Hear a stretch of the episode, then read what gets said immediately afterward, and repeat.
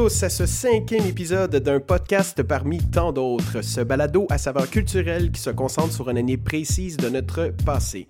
Préparez-vous à reculer loin, très loin dans le passé avec nous, en 1926 pour être plus précis.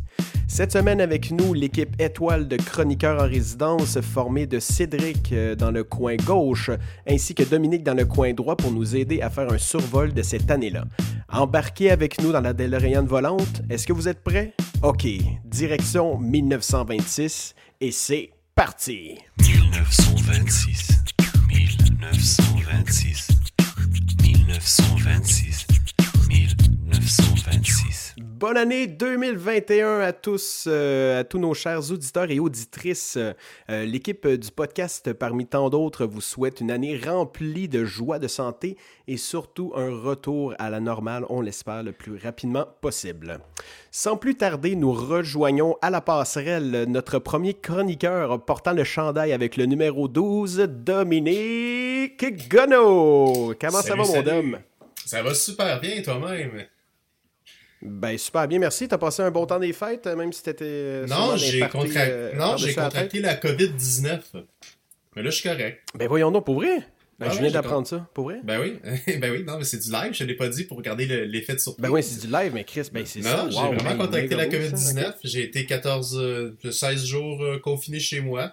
Euh, moi, j'ai des problèmes d'insomnie dans la vie. Euh, puis avec la COVID-19, je dois dire que pour un produit chinois, j'ai trouvé ça de très bonne qualité. J'ai vraiment bien dormi. Euh, je recommande à tout le monde. 10 sur 10. Aïe, ça commence fort avec un gros malaise.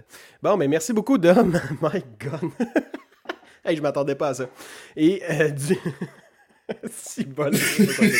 Et portant le chandail du numéro 23 du côté gauche, Cédric Blain. Comment ça file? Ça va, ça va super bien. Là, je suis en train de travailler sur mon devenir gouverneur général. Fait que j'ai bien hâte Oh. d'envoyer ça à, Justin Trudeau. On verra bien. Je me croise les Ah, ben doigts. ouais, t'as t'as de la job sa, sa planche, là. J'espère que tu vas être aussi Bah, pas tant que ça. Je pense que si je me fie au profil là, de- du poste, là, mais non, je suis, je suis confiant. Mais c'est le fun, JC, qu'on Un fasse. proche. euh, Hein? Oui, vas-y, vas-y. Ben non, mais je trouvais ça le fun qu'on fasse euh, un spécial 1926.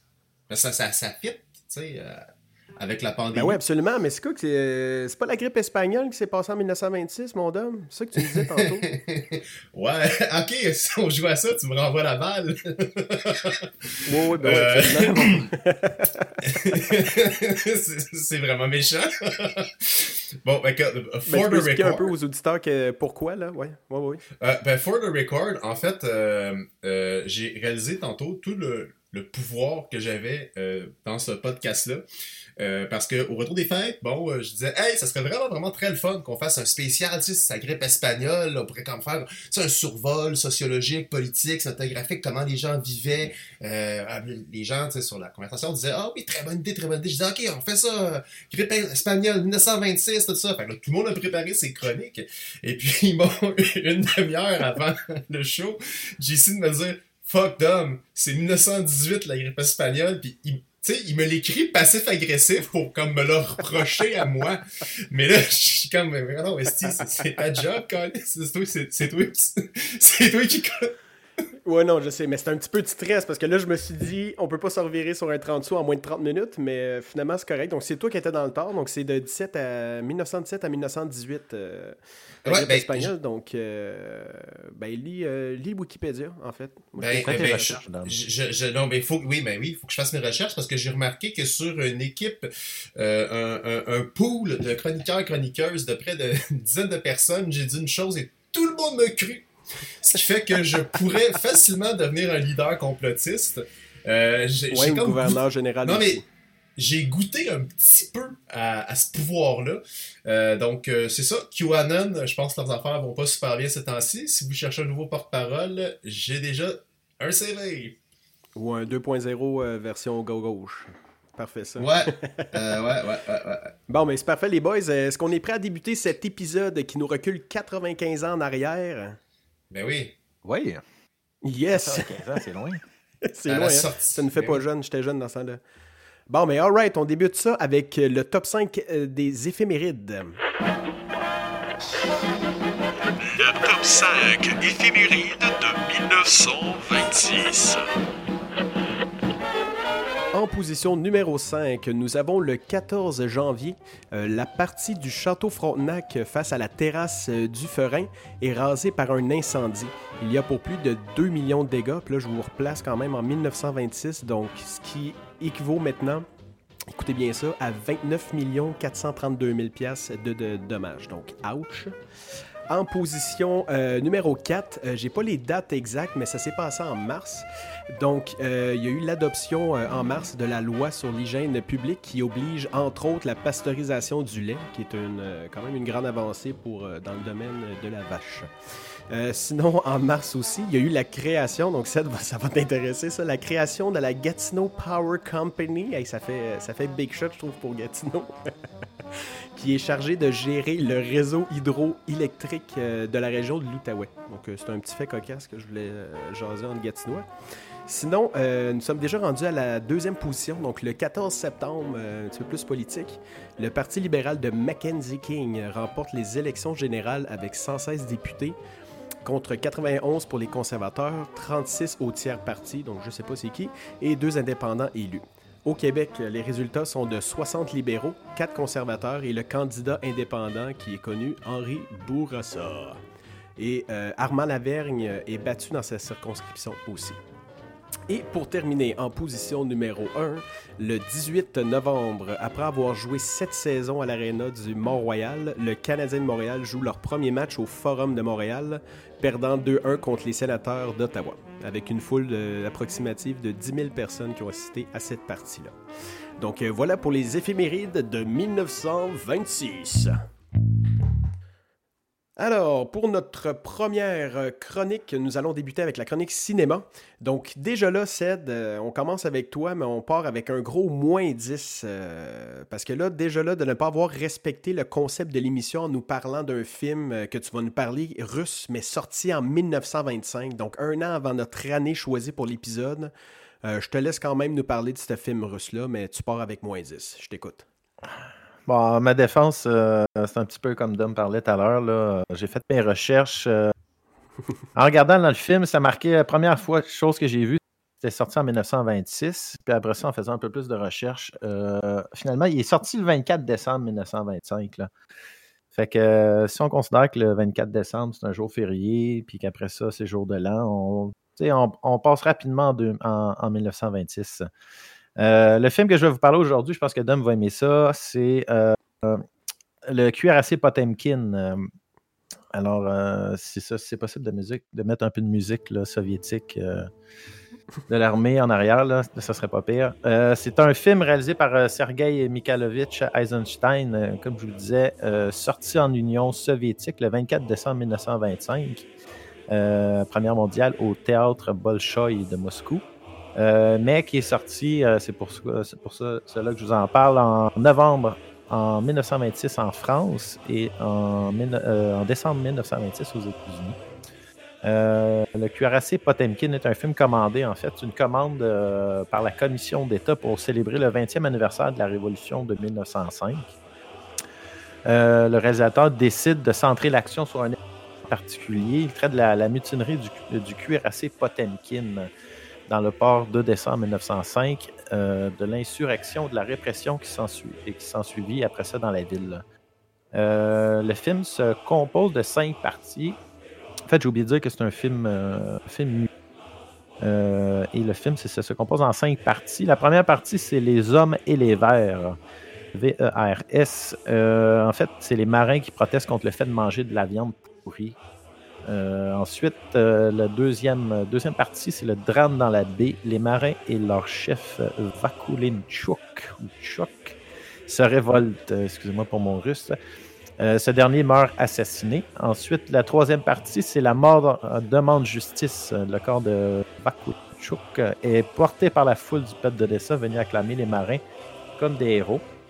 Quatrième partie, l'escalier d'Odessa, dont je vais vous parler un peu plus, euh, un peu plus euh, dans quelques instants. Euh, les soldats de la garde impériale massacrent la population d'Odessa dans un escalier qui semble interminable. Et finalement, en cinquième partie, on a la rencontre avec l'escadre. Euh, L'escadron qui a pour tâche d'arrêter la révolte du Potemkin refuse les ordres. Mais là, le film, est-ce qu'il dure 5 heures ou. euh, Non, non, il dure. Après, euh, si je me souviens bien, là, mes recherches, c'était autour de 60 à 80 minutes selon la version, en fait, là, parce que Ok. euh, c'est ça, il y a pas mal de, de- comment dire, de différentes versions avec des, des parties qui ont été coupées et tout. Euh, en fait, le point de départ de cette série de soulèvements, qui était suscité à la fois par les injustices sociales et par l'exaspération née des désastres de la guerre contre le Japon, ça a été le Dimanche Rouge de janvier 1905, qui en fait euh, se, se retrouve à être la répression sanglante d'une manifestation euh, par le peuple sur la place, à la place du Palais d'hiver par l'armée impériale, qui euh, tira sur la foule. Euh, c'est ça, ça arrive aussi plus tard. Pas mal d'événements comme ça où en fait euh, l'armée était quand même assez répressive en peuple. En Russie, ça? Je crois Oui, pas. ben c'est ça, si on fie au événement qui se passe dernièrement. Ça tire pas dessus, mais ça, tapouille un peu le peuple. Euh, le 27 juin 1905, en fait, pas mal là-dessus là, que c'est basé le film. Euh, le 27 juin 1905, une mutinerie qui éclate à, bord du cuirassé de la flotte du tsar Nicolas II, qui euh, en fait le, bateau s'appelle le Potemkin, et d'où le nom du film. Euh, la présence de viande avariée du dernier ravitaillement est à l'origine de l'émeute. En fait, plusieurs officiers sont tués. Les mutins hissent le drapeau rouge. Les mutins, je trouve ça drôle. Les mutins hissent le drapeau rouge et se dirigent vers le. Euh, Les mutins, c'est quoi les mutins Les font C'est une bonne mutinerie. question, il faudrait demander à Wikipédia. Non, c'est des gens des qui... moyens lutins? Non, des mutins, c'est- c'est les... les gens qui participent à une mutinerie. Ah Merci, Dom. je, je vous l'ai dit que je... Moi, je dis rien. Avec des grands pouvoirs viennent de grandes responsabilités. Ben oui, ben c'est ça. Ben oui, on continue. ça. c'est ça pour résumer en, en l'histoire, là, c'est que euh, justement, ils étaient sur un puis ils ont reçu de la viande avariée. Euh, et puis, euh, en fait, ceux qui travaillaient sur le bateau ne voulaient pas manger cette nourriture-là, ce qui est un peu normal. Mais leur euh, supérieur hiérar- hiérarchique, en fait, leur non, non, c'est correct, c'est bon, manger ça, il n'y a pas de problème. Puis ça a comme mené, c'est sûr que c'est pas juste ça, là, mais un peu la tension un peu du, climat de l'époque, euh, mélangé avec ça, qui ont fait que c'est ça, ils se sont révoltés. Puis ça a été mené par, euh, justement un peu plus par euh, une personne qui était euh, qui était en fait marxiste. Et je crois justement que c'est euh, Bakulinchuk. Chuk. La, la- la scène la plus célèbre du film-là est le massacre de civils sur les marches de d'Odessa. Euh, dans cette scène, euh, on voit les soldats tsaristes descendre l'escalier sans fin avec un pas rythmé comme des machines tirant sur la foule. Euh, en fait, là, Dom, ça, je pense que ça dit quelque chose, cette scène-là? Oui, c'est la scène du... la fameuse scène du carrosse, là, qui... Ouais, c'est ça. Qui est pas... ouais, ouais, abso- absolument, oui, absolument, absolument. Mais ça, c'est super intéressant parce que, ben, ben, vas-y, je peux, comme, je peux dire un truc après, là. J'aime- J'étais un grand fan d'Eisenstein, c'est pour ça. Puis, euh, ben, c'est ça, c'est une, c'est une scène, en fait, là, pour dire aux téléspectateurs, plutôt aux personnes qui nous écoutent, en fait. Aux auditeurs, ouais. Aux auditeurs, oui. en fait, c'est une scène qui est quand même, euh, justement, montage, ça, ça dure à peu près six heures. C'est pas nécessairement interminable, mais en fait, c'est la foule qui descend les escaliers ou qui essaie de les monter, puis en même temps, ben, t'as des gardes armés au-dessus de la, au-dessus des escaliers, puis après ça, t'as d'autres Mais si. à l'autre si bout je- de l'escalier. Ouais, vas-y, Ouais, vas-y. ben, ben non, mais c'est ça, si je peux me permettre. C'est que ça nous semble interminable, cette scène-là, mais faut comprendre une chose. Hein. Euh, Eisenstein, c'est un gars qui, euh, lui, est à fond. euh, on est avant la révolution. Il parle d'un sujet qui, arrive avant la révolution euh, communiste de 1917, puis il est à fond dans les idées, des- idées de la révolution. Et puis, lui, il a comme principe de vouloir faire un cinéma qui reflète la lutte des classes puis les mouvements sociaux. Donc, nous, on, on comprend pas vraiment ça. Ça nous semble avoir mal vieilli parce qu'on est habitué de voir des films qui sont toujours centrés sur les individus.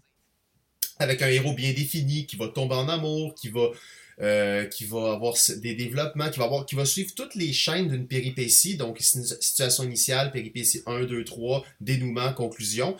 Euh, bon, ça, c'est un peu une, linéari- une linéarité dans la, dans, dans, dans, la sauf que là, au lieu de l'appliquer à un personnage qui trouvait petit bourgeois puis libéral, il l'applique au peuple. Donc, quand il filme longtemps le peuple Eisenstein, c'est une volonté politique de démontrer, en fait, quelque chose de beaucoup plus organique est beaucoup plus euh, répandu comme héroïsme à travers les différentes constitutions du peuple, qui est, plutôt que d'un seul individu qui serait porteur de toutes les volontés euh, de l'histoire. Donc il y a un choix politique derrière euh, Eisenstein qui était un communiste convaincu. Et je tiens quand même à dire à tous les auditeurs que vous pensez que c'est un texte préparé présentement de chez Dom, mais non, je vois absolument rien. Tout est freestyle en ce moment. Non, la seule une chose bonne main que- d'applaudissement Dom, c'est hallucinant. Non, mais je l'aime. Mais la seule chose que j'ai préparée, c'est que j'ai quand même bien vérifié. C'est une autre anecdote. Euh, ça, par exemple, c'est préparé. C'est que si vous prenez une photo Comme la grippe de... espagnole. Non, non, mais ouais, non, mais ouais, non, non, non, parce que je, non, mais en fait, mais euh, la seule chose que j'ai préparée en, en écoutant Cédric, c'est que c'est la, chose suivante. Si vous prenez une photo du jeune Eisenstein en 1920, euh, on dirait un, un- on dirait un mash-up entre le personnage en- entre John C. Riley puis le personnage de Jack Nance dans euh, Eraserhead de David Lynch. Donc euh, c'est la seule chose que j'avais préparée sur Eisenstein. Le reste c'était de l'info. malade. Je connais aucune des deux références. Ben, vous, irez- vous irez voir. Je pensais que ça allait être ta Non mais, blague. à- pre- pre- non, mais prenez une photo de Sergei Eisenstein en 1920. Là, C'est vrai qu'il y avait une touffe. euh, J'ai vu des photos. Euh, Ok, on, on mettra ça sur notre Facebook, je pense. Ouais, puis là, après, après ça, regardez une photo de John C. Riley. Regardez une photo du personnage de Henry, euh, Henry Spencer. Euh, non, de, de, euh, Jack Nance, en fait. C'est ça, Jack Nance qui est joué par Henry Spencer. Non, non, l'inverse, excusez-moi. Puis euh, vous les mâchez ensemble et puis euh, c'est ça. C'est Sergei Eisenstein à 30 ans. Mais, euh, mais pour fermer c'est ça, cette parenthèse-là, c'est comme je vous disais, c'est que ça a l'air un peu long. Comment c'est. euh, parce que j'ai oublié aussi de vous mentionner que c'était un peu. euh, Eisenstein a fait. Il est considéré un peu comme un des pères du montage. puis je me rappelle bien aussi, il y avait d'autres. ben aussi, j'avais David Griffith puis Abel Gantz. Mais moi, je me rappelle quand j'étudiais un peu en cinéma, ce qui m'avait frappé avec lui, puis certains d'autres réalisateurs, justement, c'est au niveau du montage, qui en fait, là, si tu comparais à ce qui se passait un peu à, cette époque-là en même temps, c'était quand même assez, euh, justement, révolutionnaire. Se démarquait, je trouve, par, par, par ça. Mais justement, on dirait que c'est joué un peu là-dessus. Ça dure à peu près six jamais escalier. Puis je pense que c'est fait exprès aussi. Là. Euh, on dirait que ça, il y a un escalier, je ne sais pas il y a combien de marches dans cet escalier-là, mais tu as l'impression que c'est souvent, tu sais, ça, ça, finit, ça finit jamais en fait. Je pense que ça aussi, c'était quand même aussi un petit peu quand même. euh, c'est ça, au niveau du montage qu'il fait. euh, il utilisait aussi justement un travelling euh, avant en plongée, qui était pour l'époque une façon quand même assez révolutionnaire de filmer une scène. Dans la réalité, en fait, ce- cette scène-là de, justement des escaliers n'a jamais eu lieu. Euh, mais E- Eisenstein l'utilisa pour donner un effet dramatique au film, pour diaboliser la garde tsariste et le politique en place. Euh, aussi, justement, Dom en parlait tout à l'heure, qu'on voit donné une scène où il y a du monde qui se font tirer. Il y a- il y a- je pense qu'il y a, un, jeune, il y a, il y a une femme aussi, mais d'un coup, il y a une femme avec un bébé, en fait, dans un landau, en fait, un- une sorte de poussette, en fait, pour un bébé, qui se fait tirer, puis là, c'est encore ralenti un peu, elle se fait tirer dessus, ça y prend 30 secondes avant de tomber, puis là, finalement, là, elle pousse, sans s'en rendre compte, le- le- le- la poussette du bébé qui dégringole les escaliers, puis on se dit, qu'est-ce qui va arriver? Est-ce que l'enfant va, en fait, l'enfant ne meurt pas, là, mais euh, ça, cette scène-là, ça a été repris dans plusieurs, plusieurs films. C'est moi, dans Batman, le premier, il y a ça. Euh, ben, pas rapport, là. ouais, mais c'est pas. Ouais, c'est ouais, vrai qu'il en, je l'avais pas dans. Lui, en fait, dans Batman, c'est une colline qui, dé- qui déboule. hein. Ouais, c'est ça, ouais. Fait que, ouais. ouais, bonne Ça- m'a fait penser à ça, mais c'est peut-être pas exactement. C'est vrai que j'avais pas vu mais de- peut-être, ouais. Euh, mais c'est paru, ça mettons, dans le. pris dans le film Les Incorruptibles de Brian De Palma. Euh, il paraîtrait aussi dans Brasil de Terry Gilliam. Ça a été aussi dans Les Simpsons. Woody Allen en a fait une parodie. Guerre et amour, ainsi que dans Banana. Euh, David Zucker aussi dans Y a-t-il un flic pour sauver Hollywood? Euh, et Peter Jackson dans Brain Dead. Euh, en terminant aussi, il, a- il paraîtrait que dans le, euh, dans canadien Arcade Fire a également repris la scène de l'escalier dans son clip euh, pour illustrer leur morceau intitulé Intervention, Intervention sur l'album Ah Neon cool. Bible. Oh, Neon Bible, oui, le deuxième. est excellent. Alors, un petit peu euh, plus triste que le premier, mais euh, excellent album. Je vous le conseille. Donc, euh, sur, euh, pour terminer ça, euh, note sur 5, Ced, ton appréciation, un vraiment nul à chier à euh, un chef-d'œuvre. Ben, je vous dirais que c'est un peu. Moi, je l'ai pas écouté tout au complet, mais c'est un film d'époque. hein. À peu près minimum. C'est un- considéré comme un très grand. Ça, ça dépend. C'est considéré comme un, sur le plan cinématographique comme un très grand film, mais c'est sûr. Un samedi soir, tu as peut-être le goût de regarder d'autres choses. Mais euh, c'est sûr que je conseille à regarder ça. Euh, peut-être plus du euh, euh, cinéma... Ouais, c'est ça, cinématographique. euh. OK. Puis ta note? J'irais avec un 7 un 7.8 sur 10. 7.8 sur 5, OK. Sur 10. On fera la division pour que ça marche sur 5. Euh, Dom, je suis sûr que tu donnerais une meilleure note à ce film. Euh, ben, euh, pour ce film-là, euh, m'entendez-vous bien? Oui, on t'entend très Ouais, bien, Dom. Excusez-moi, c'est c'est mon, mon casque écouteur. non, mais pour ce film-là, euh, la note, ça fait longtemps je l'ai pas vu, mais c'est intéressant de voir ce que ce qu'aurait pu être, les bases d'un cinéma qui est très très différent. euh, si ça n'avait pas été bon l'Ouest qui avait gagné un peu euh, culturellement à travers le monde. Euh, et c'est sûr que ce film-là, si vous l'écoutez, vous devez vous dire que c'est une expérience cinématographique. Dans le sens où euh, tu sais, le cinéma, c'est un, un, un, art qui a un peu plus de 100 ans. On- mettons, comparativement la littérature, ça a, des, ça a 2000, 3000 ans, en fait, si on monte au grec. En Chine, 3000, 4000 ans. Euh, le dessin, bon, les, les, grottes de Lascaux. Euh, Lascaux. Donc, donc, le cinéma, c'est un des arts les plus, les plus comme, c'est le petit dernier, quasiment, là. Fait qu'il a dû comme créer ses codes très, très, très, très, très, très rapidement. Euh, donc, euh, mettons qu'il est créé avec les Frères Lumière au début, euh, en 1902, 1903. À peu près, là, je dis ça au pif, là, à vérifier, à vérifier. Oui, oui, ben oui, Euh, je, non, je- mais- je vais vérifier ça. moi. Merci de-. Mais ouais, faites vos recherches. Mais euh, c'est ça, donc il il y, a vraiment une gamme de choses. Donc le cinéma, ce qui nous semble acquis aujourd'hui, ne l'était pas nécessairement il y a 40, 50, 60 ans. Nous, on est nés, euh, on est en trentaine toute la gang, on est nés, tu sais, sous la domination du cinéma américain, mais avant la Seconde Guerre mondiale, la majeure partie de la production média, euh, multimédia elle venait d'Allemagne, de l'Italie puis de la France, tu sais. Donc euh, c'est Mhm. c'est sûr qu'il faut, faut penser, il faut le voir comme un, un objet d'observation historique ce film-là. Euh, et puis euh, comprendre euh, si, si moi je, je vous le recommande surtout si vous êtes intéressé par l'histoire du cinéma donc euh, c'est vraiment euh, donc si vous voulez comprendre un peu là je pense que c'est comme une belle visite au musée euh, pour euh, tu- faire du méta-cinéma en fait là, comprendre d'où viennent les choses Non, mais c'est bien, euh, c'est bien expliqué, ça, Dom. C'est bien expliqué. Oui. Parce que je pense que c'est ça, justement, comme je disais, c'est un peu. un- Si tu le compares à d'autres films, là, bon, j'en ai pas tant que ça que j'ai vu là, de cette époque-là, mais il me semble qu'il y avait quand Tu voyais qu'il y avait quand même. euh, Tu sais, c'était comme un Sidney Crosby de l'époque du cinéma. Que- que- Mm. que- quand tu le comparais à d'autres cinématographes, tu te dis, OK, ben lui, il est vraiment. C'est ça, pour, pour l'époque, puis ce qu'il y avait un peu euh, à l'époque, là, euh, c'est sûr qu'il y avait toutes les. Comment dire, tout ce qu'on est rendu à, à être capable de faire, ben, à l'époque, tu te disais, euh, Chris, il a réussi à faire ça quand très peu de moyens quand même. Bon, mais c'est parfait. Donc, je passe la balle, euh, la, la balle, POC euh, à Dom, euh, qui va nous parler d'un film sorti, lui, en 1926, un film muet et allemand. Oui, oui, vous avez bien entendu. Donc, Dom, nous t'écoutons avec joie. C'est sûr que de prime abord, savoir qu'il est allemand quand, quand le film est muet, c'est pas facile. Euh... ok, j'en ferai plus celle-là, je pense qu'elle était drôle. Non, c'est ça. On la coupe. On la coupe.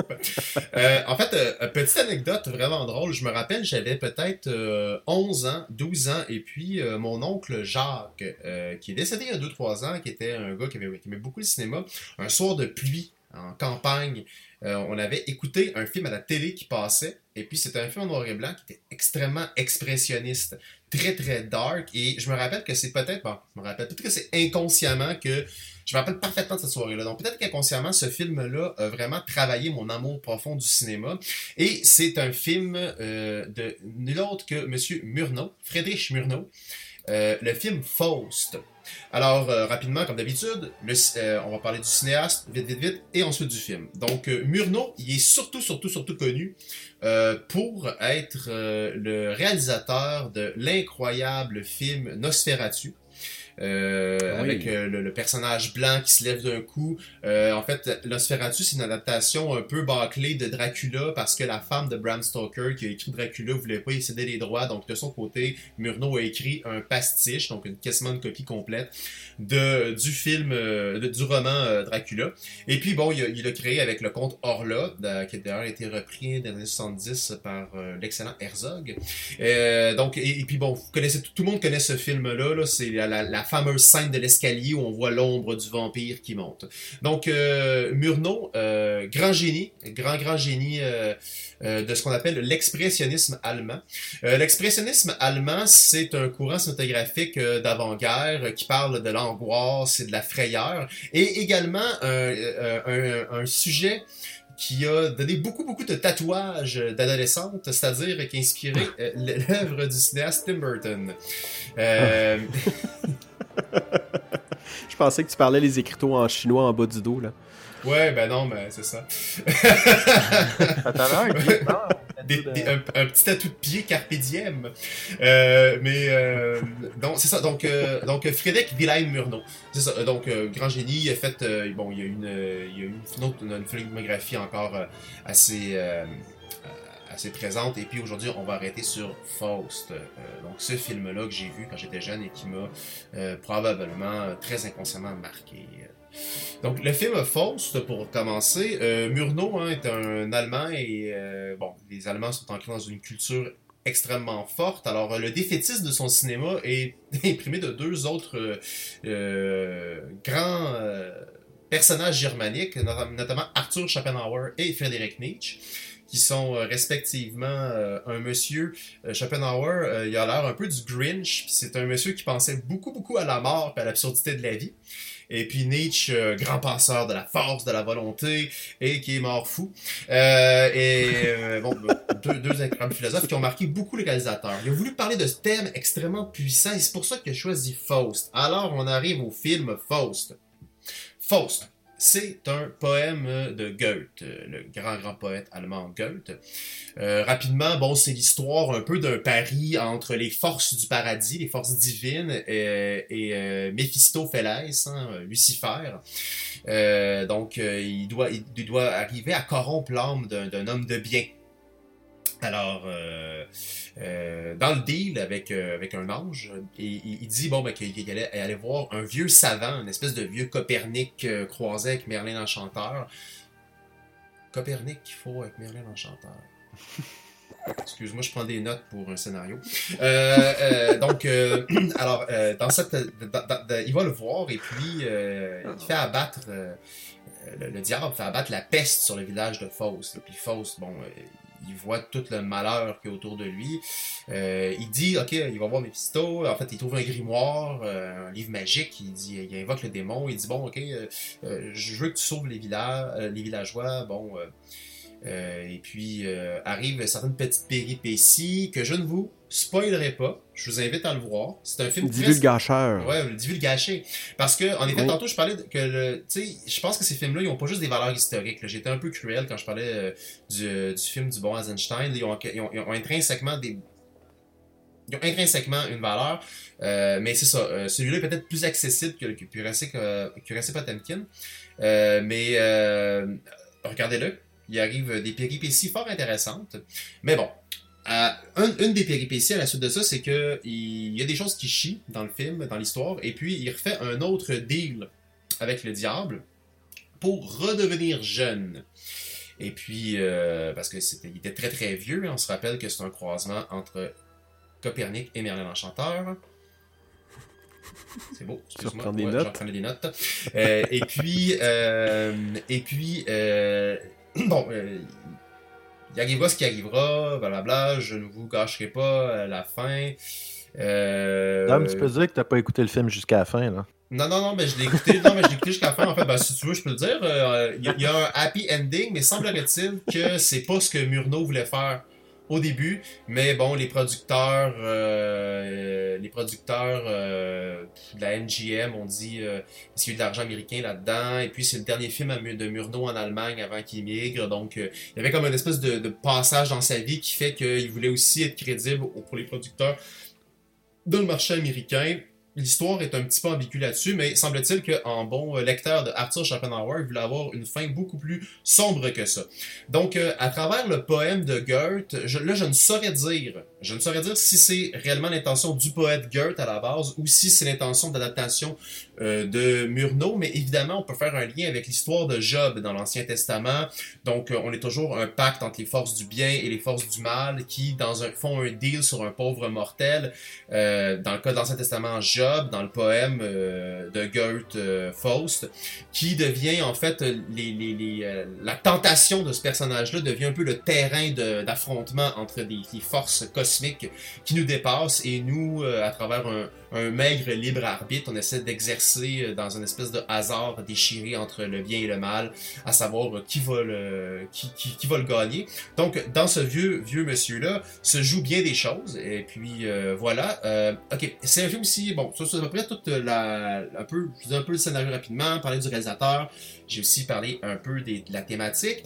Mais, mais, mais, mais, euh, j'aimerais, j'aimerais comme juste finir en parlant de la beauté de ce film-là. Ce film-là, merde, il est beau, là. C'est un film en noir et blanc de 1926. Tantôt, je vous parlais d'un autre film de Murnau, là, euh, Nosferatu, là.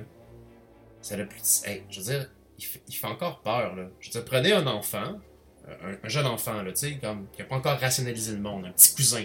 Faites-y écouter de préférence ça. quelqu'un de sa famille, ouais. Ouais, c'est quelqu'un de sa famille. Faites-y écouter ça. C'est sûr qu'il y a la chienne, là.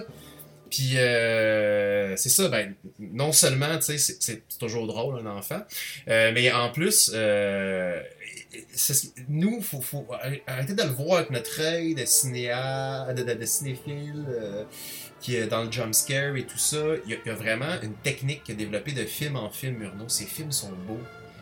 Ces films font peur, ils ont toujours une ambiance sinistre. On sent ça dégouline, ça transpire les ténèbres. Et puis celui-là est particulièrement extraordinaire. Les costumes sont cool. Euh, les effets de maquillage sont pas grossiers comme on pouvait voir dans les films muets. Les, euh, décors, les, il y a beaucoup de scènes extérieures qui sont tournées en studio. Ça donne un cachet complètement fou. Il y a des plans qui rappellent des, gravures de Gustave Doré. Euh, il, y a des, cultes sataniques. A il y a un, jeu de lumière aussi quand les forces surnaturelles euh, viennent s'incarner. C'est un super beau film. Il est vraiment visuellement très très beau. S'il y a des gens qui nous écoutent puis qui sont euh, dans le monde de la scénographie, du théâtre ou du cinéma, puis qui veulent des idées de concept euh, pour leurs œuvres, écoutez, écoutez du Murnau, puis écoutez particulièrement Faust, 1926. Super film, je donne 8.5 sur 10. Bon, mais mon Est-ce qu'il joue autant avec les ça. ombres aussi dans ce film-là que.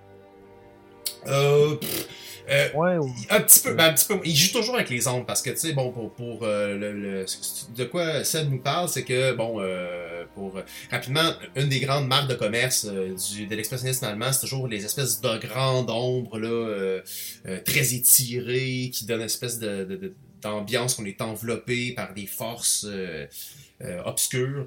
Euh, et puis c'est encore présent, moins que dans Nosferatu.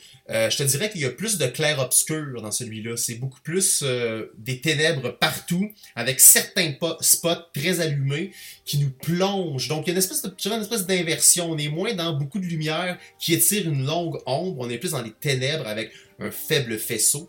Euh, mais on reste quand même dans l'espèce, toujours dans cette espèce de que, que, que, que, que l'obscurité reste le point central d'un plan. Là. Ça, ça reste toujours. Mais euh, une utilisation différente. Euh, différente, mais complémentaire, je dirais. Bon, ben merci infiniment à vous deux pour, euh, pour ces deux films. Euh, que d'ailleurs, est-ce qu'on peut euh, facilement les trouver ou il faut les louer? Est-ce qu'on peut les trouver dans le, les, les, sites Moi, je pense de que streaming et tout, On peut le trouver ou... sur YouTube. Sur YouTube, ça, je me disais. Si, Ouais. Je pense que ça fait. Un... Ouais, vu que c'est un vieux ça film et tout, c'est moins ouais. assujetti Ok. à. Je viens de, Ok, bon, ben parfait, donc, tu n'es pas sur euh, Netflix encore. Ah ben c'est parfait ça. Donc euh, ben, merci beaucoup. Donc euh, maintenant nous passons à la chronique style libre. Pour notre deuxième chronique euh, freestyle ou style libre pour les Français, euh, nous allons en fait, cette chronique-là semble prendre ses assises plus les épisodes avancent. Donc, euh, je vous rappelle que c'est le moment style libre, là où nos chroniqueurs ont la liberté complète de choisir leur sujet en lien avec 1926. Donc, commençons par Cédric. par contre, s'il y a encore une chronique spéciale 1925, je te bannis des chroniqueurs. Donc, je te laisse la parole, Ced. Alors, si je vous parle de chef du siècle et pape de la gastronomie, ça vous fait qui? Euh, Giovanni Apollo? Chef Boyardise? Euh, non. Euh, moi, j'avais dans mes Cardo, bien sûr, Angèle. Oui. Eh bien non, bon, aujourd'hui, je vais vous parler de Paul Bocuse, le grand chef cuisinier français. né en 1926, alors j'ai dans la bonne année euh, est mort en, 19... en 2018. En fait, il est né. Euh, un vrai nom de restaurant, restaurant euh, L'Auberge du Pont de Colongue. Euh, ouais, c'est ça. En plus, ça doit être dans une petite. Ça fait plus québécois, ça. Saint-Basile serait plus. Bon, bref, on va. Du, Ouais, c'est ça. Ouais. Ben, des fois, il y a des drôles de noms en France, ça ne vient pas, mais c'est ça, son restaurant, en fait, a obtenu grand record pendant 55 ans. Euh, ils ont obtenu trois étoiles au guide Michelin. Euh, le guide Michelin, c'est un guide gastronomique hôtelier touristique lancé au début du 20e siècle par la compagnie française de pneus Michelin. Euh, en fait, c'est ça pour vous expliquer un peu les, les, étoiles Michelin en France. Le guide, ça fonctionne avec trois étoiles. Ça, c'est le top du top. Vous avez deux étoiles, après ça, une étoile. Et juste pour vous donner une idée, en 2021, en France, il y a seulement 30 restaurants qui ont euh, droit euh, au mérite d'avoir trois étoiles. Alors, c'est quelque chose de quand même assez rare, assez difficile à avoir. Et surtout de l'avoir obtenu pendant 55 ans consécutifs. Consécutif, c'est quand même euh, c'est un, très grand exploit. en fait, il a aussi ouvert une dizaine de brasseries françaises il y avait un petit peu plus, justement, des cuisines un peu plus euh, bistronomiques, même pas bistronomiques, en fait, une cuisine de, de, bistrot un peu plus, euh, un peu plus simple que ce qu'il pouvait faire dans son restaurant euh, aux trois Michelin. il a été formé par Eugénie Brasier, dit la mère Brasier, à la cuisine lyonnaise, puis par Fernand Point, qu'il considère comme son mentor. c'est lui aussi. Parce que comme je vais dire comme euh, je l'avais dit tout à l'heure, mais euh, euh, en fait, Jean-Christophe et moi, notre père, justement, nos parents ils ont un restaurant plusieurs années. Et Paul Bocuse est un peu, justement, dans la même mentalité. En fait, notre père avait un peu, je pense, la même mentalité que Paul Bocuse. Et il nous expliquait justement, je me rappelle que notre père nous avait dit que c'était lui, en fait, M. Bocuse, qui avait fait sortir les chefs de leur cuisine et contribué un peu à leur médiatisation. En fait, euh, si j'ai bien compris, moi à l'époque, avant, c'était on n'allait pas manger chez M. Bocuse, on allait manger dans un restaurant ou dans un hôtel. Euh, on, allait, on allait manger dans une institution et non pas chez un chef. Et c'est lui qui a un peu euh, permis ou en fait contribué justement à ce que les chefs soient plus connus et non pas anonymes. Puis ça, est-ce que c'est avec, euh, mettons, des livres ou c'est directement avec des interviews ou c'était plus côté médiatique ou plus avec, euh, bon, mais des livres bonne euh, question. qui les a fait connaître puis qu'ensuite on va chez Paul Bocuse et non à son lui restaurant? a écrit quelques livres qui avaient une sorte d'association avec les, avec les 12 chefs de l'époque qui avaient trouvé Michelin. Il avait une sorte de... peut créer une confrérie là, de, pour justement un peu promouvoir tout ce qui était au niveau des chefs leur donner un peu plus de visibilité. vraiment, c'est ça. C'était un. On peut le reconnaître, était quand même. ça a été un précurseur de la nouvelle cuisine et un maître de la cuisine traditionnelle. en fait, qui incarnait une cuisine simple et authentique, fidèle au terroir et exécutée avec l'amour du geste. des fois, ça peut être un peu contradictoire de mélanger étoile Michelin avec une cuisine simple et authentique. Mais euh, il a été justement avec la nouvelle cuisine. Euh, euh, c'était un sort de concept un peu qu'il y a eu une révolution un peu à cette époque-là parce que justement, la cuisine est encore plus. C'était une autre cuisine du moment qui était un peu restée figée dans le 19e siècle, qui était lourde, grasse et prétentieuse. Il est l'auteur, lui.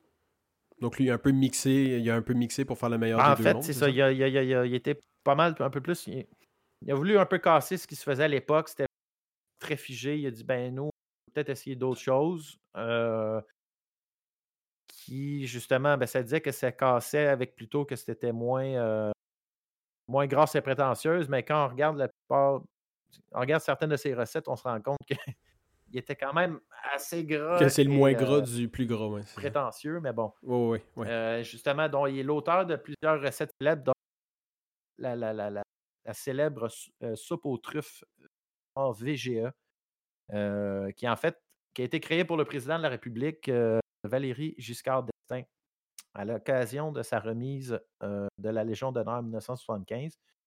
Petite parenthèse, euh, ce que j'ai pu lire, bon, ce que je ne sais pas si c'est vrai, mais que justement, euh, Paul Bocuse aurait reçu un peu en blague euh, quelqu'un lui a renvoyé une lettre en disant tu vas être, tu vas recevoir la Légion d'honneur. Il a cru. Et euh, Valéry Giscard d'Estaing était un peu de ça, puis il a fait, en fait il, lui- il lui a remis la, la- la- la Légion d'honneur un peu en blague. À cause de ça, en fait, ça a été un peu Ah oui, par ça. Et cette soupe-là, justement, là, on parlait tout à l'heure de c'est prétentieuse, là, mais euh, une portion de soupe VGA composée de recettes. Pour essayer de la faire chez vous, je suis sûr que ça ne sera jamais aussi bon que dans un restaurant comme ça. De 20 grammes de truffes noires fraîches, crues et râpées, de 20 grammes de foie gras, 20 grammes de paleron ou de blanc de poulet poché, d'une cuillerée à potage de noliprate, qui est de l'alcool si je ne me trompe pas, d'une louche de consommé double de bœuf ou de volaille et de, deux, et de deux cuillerées à potage de matignon, composé à part égale de carottes, d'oignons, de céleri et de champignons étuvés au beurre.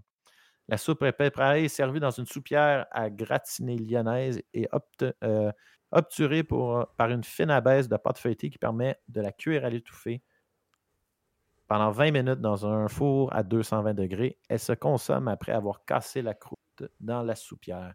Alors, pour faire un résumé, c'est une soupe euh, avec euh, tous les ingrédients que je vous ai nommés.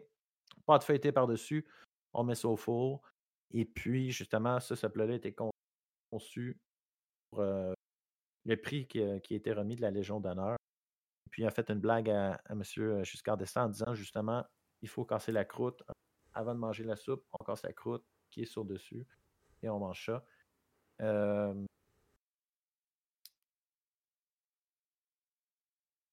Alors, c'est ça. C'est, comme je vous disais un peu tout à l'heure, moi, ce qui m'impressionne un peu avec des étoilés Michelin comme ça, top, top niveau, euh, niveau de tout, en fait. Il faut que la perfection soit là. Souvent, Intransigeance. Surtout au niveau de la cuisine, il y a beaucoup d'histoires de. Pas de cuisinier battu, mais en fait, que, il, y a, il y a très peu de place à l'erreur. Et tout doit être parfait. Euh, mais justement, Paul Bocuse avait l'air quand même d'être un peu, un peu cool, j'ai l'impression. Il y avait une phrase qui disait J'aime le beurre, la crème et le vin, et pas les petits pois coupés en quatre. Alors, en voulant dire justement, comme je vous disais tout à l'heure, sa cuisine avait l'air d'être quand même, c'était étoilé Michelin. Il voulait reposer des classiques français, sans trop grande prétention, mais juste le savoir du que tout soit bien fait, tout soit bien, bien cuit, bien euh, dosé, sans rentrer dans le flafla, en fait. Du simple, bon, mais. Ouais, non, c'est ça. Surtout la, la liste d'épicerie que tu nous as dit, qui est facilement trouvable chez tous les IGA. Mais ben, c'est rare que je vais manger dans des étoilés Michelin, mais euh, des fois, c'est rendu un peu trop. Mais euh, tout est dans l'exécution, tout est dans les rondelles, sont de la même grosseur, tout est. Sur la photo, la patate a l'air d'être vraiment croustillante, le poisson doit être cuit à merveille avec une petite sauce. C'est rien de trop compliqué, mais c'est quand même un savoir, c'est un ça doit être ré- réalisé avec euh, brio et euh, passion aussi. ouais. Oui, puis c'est ça. Puis souvent dans des cuisines comme ça, dans- en- autant en cuisine qu'en salle, c'est presque l'équivalent de une personne en employé pour une personne en salle. Alors, si vous avez, mettons, une table avec euh, tu avais 25 emplois, 50 clients, ben, as à peu près l'équivalent plus en serveur, cuisinier.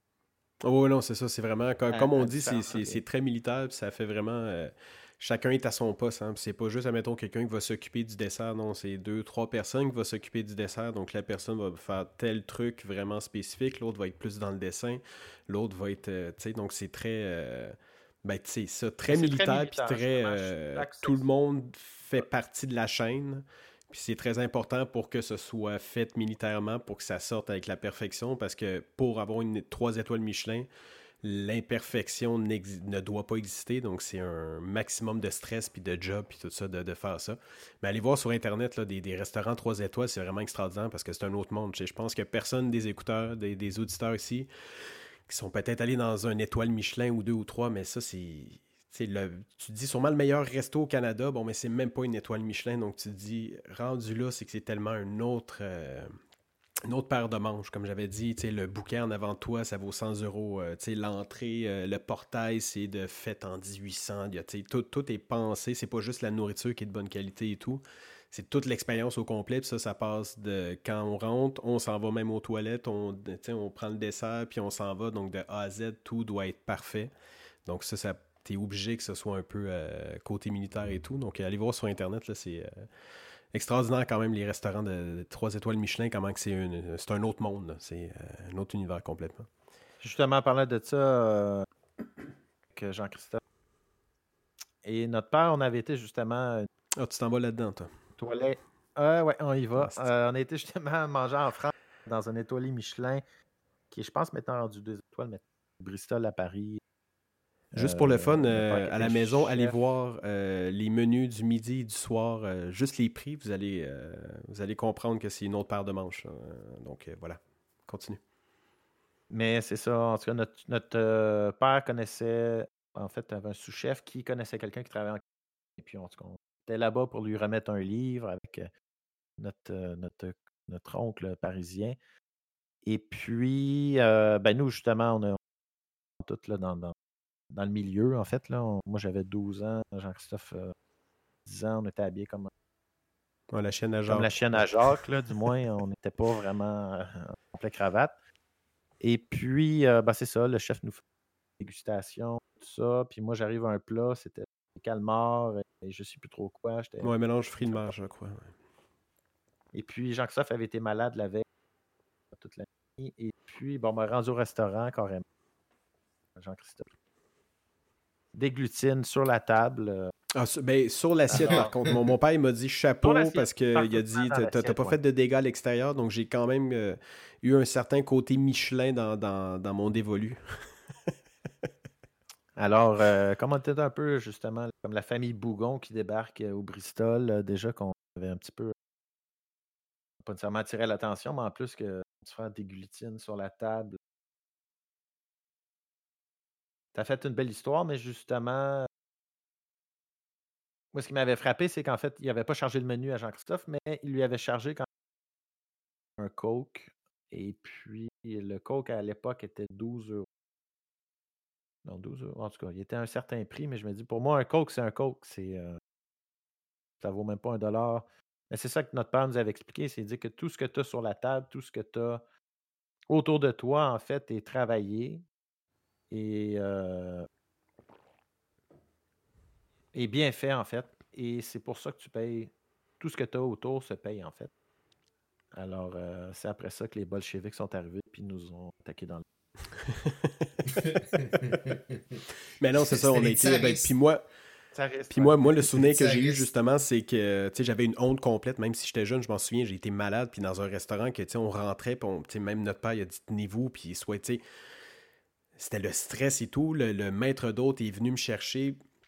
Il est, venu me porter euh, aux toilettes, euh, prends ton temps, nanana, il n'y a pas de problème. Puis là, il m'explique, ah, dans le, euh, dans, à la Première Guerre mondiale, les gens qui avaient mal au ventre utilisaient justement le Pepsi parce que c'est un bon truc pour enlever les mal de ventre. Puis il me racontait ça historiquement, mais je m'en souviens encore de la conversation. Je me suis dit, quelle personne, genre, qui a pris quelqu'un qui était ultra stressé parce qu'il été malade en disant, il n'y a pas de problème, je m'occupe de toi. Donc, tu sais, c'était c'était vraiment, c'était des gens de profession, puis tu vois que c'est pas juste, ah, OK, l'assiette est bonne, comme dans un bistrot, l'assiette est bonne, mais le service est plus rapide, le serveur, il est peut-être pas ci, peut-être pas ça, alors que là, tout est fait pour que tu vives une expérience. euh, c'est une expérience totalement, puis on l'a vécu, puis je m'en souviens que cette personne-là avait très bien pris soin de moi, justement, en me rassurant, puis en faisant un peu des blagues, nanana. Donc, tu sais, il y a tout le côté psychologique et tout.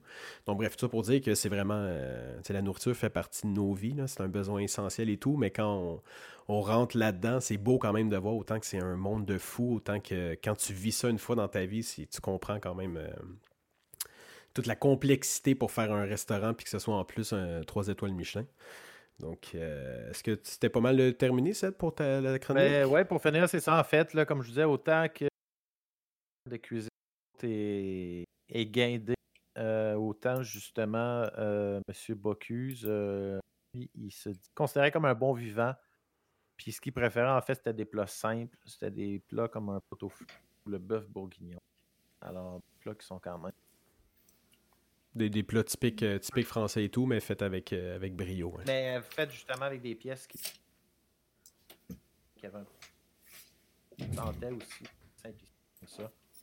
Et non pas seulement de foie gras, de truffes, euh, comme on pourrait le penser. Ok, bon, mais c'est parfait. Merci, Seth, pour cette. euh, d'avoir parlé de, de- de Paul Bocuse, ce grand chef, et d'avoir euh, parlé, euh, ouvert un peu euh, sur notre famille à tous les auditeurs. J'espère que vous avez aimé nos histoires. Donc, nous passons maintenant à Dom. Je crois que pour ta chronique, tu vas nous parler euh, d'une toune de U2, c'est ça, Bloody Sunday? Euh, moi, je me rappelle surtout que t'as piouqué dans un restaurant de riches. Euh, mais euh, Quelle merde! Alors, Dom, ça, qu'est-ce ça que tu vas nous ça parler? devient plus convivial comme podcast. Hein? Euh, ben non, ben non, ben non. En fait, euh, non, non, regarde, euh, pas, pas du tout. Euh, en fait, je me suis trompé de Bloody Sunday. Non, aujourd'hui, je parle pas de la tune de U2, ni de l'événement que je pensais que c'était, c'est-à-dire la confrontation en Irlande sur la question de l'indépendance. Non, c'est pas de Bloody Sunday que je vais parler. Parce que j'avais j'ai dans la, dans la foulée de cet euh, épisode hyper bien ficelé, rodé de main de maître par de fins limiers, j'ai remarqué qu'en 1926, c'était en fait un événement que je ne pouvais passer sous silence. Euh, c'était en fait un événement historique très important.